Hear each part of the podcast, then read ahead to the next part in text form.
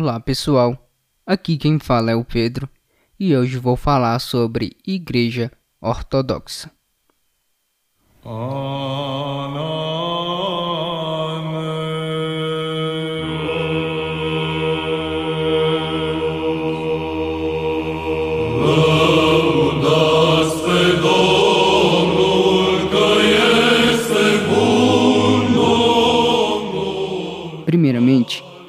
eu quero dizer que o tema é bastante complexo e extenso.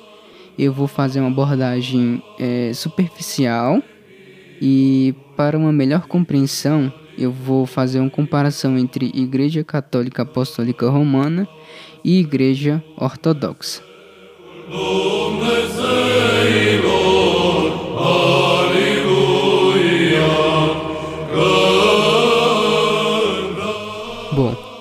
No ano de 1054, século XI, os líderes da Igreja Romana excomungam o patriarca de Constantinopla, Miguel Cerulário. Fato esse que ficou conhecido como o Grande Cisma, fragmentando a unicidade da Igreja de Cristo e separando o catolicismo em duas denominações permanecendo do lado ocidental a Igreja Católica Apostólica Romana e do lado oriental a Igreja Ortodoxa. É, antes desse evento, não se tinha essa noção sobre Igreja Romana e Igreja Ortodoxa. A Igreja Católica era formada por um único corpo.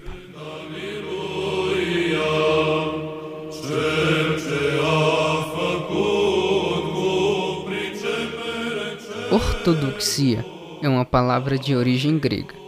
Em uma tradução livre, significa doutrina reta. Assim chama-se ortodoxia a igreja que se manteve fiel à verdade, transmitida pela tradição desde os apóstolos até nossos dias. Podemos notar quanto a prática do rito da Eucaristia na igreja ortodoxa faz com o pão e com o vinho assim como era feito no tempo de Cristo. Ao longo da história, os dogmas dessas igrejas foram tomando percepções diferentes e, consequentemente, criando e fortalecendo divergências que desencadearam a separação, percebidas no campo político e teológico. É um ponto que a Igreja Ortodoxa e a Igreja Romana revelam atritos se refere ao papismo. O Papa não é reconhecido como chefe da Igreja na tradição ortodoxa.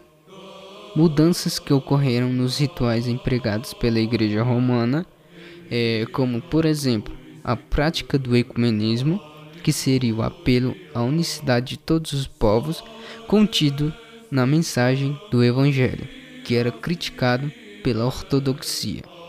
A incorporação de instrumentos modernos para os cantos, na tradição ortodoxa, não se tem nada além da voz humana, e até mesmo o uso da barba ou da cara rapada entre o clero. Na Igreja Ortodoxa, as representações dos santos são através de ícones, não sendo permitido o uso de estátua. Esses são alguns pontos que distanciam a unificação, embora as discordâncias tenham raízes mais profundas, e para o episódio não ficar muito extenso, não vou falar sobre elas. O Brasil conheceu a fé ortodoxa por volta do final do século XIX, que foi trazida por fiéis imigrantes oriundos da Europa. Isso explica o porquê a ortodoxia não é muito comum no Brasil, quando se compara com o catolicismo romano. Como já sabemos, o catolicismo romano chegou no território brasileiro na descoberta do Brasil.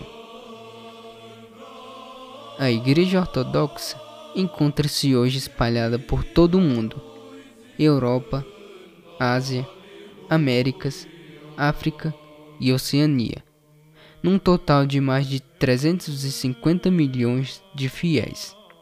No Brasil, está presente em várias jurisdições, como Igreja Ortodoxa de Antioquia, Igreja Ortodoxa Grega e Igreja Ortodoxa Russa, todas voltadas para a mesma fé, porém com língua diferente. O intuito desse episódio é dar uma noção sobre Igreja Ortodoxa. Como eu já disse, o tema é bastante extenso e complexo. Por aqui vou me despedindo. Obrigado por me escutar até aqui e até o próximo episódio.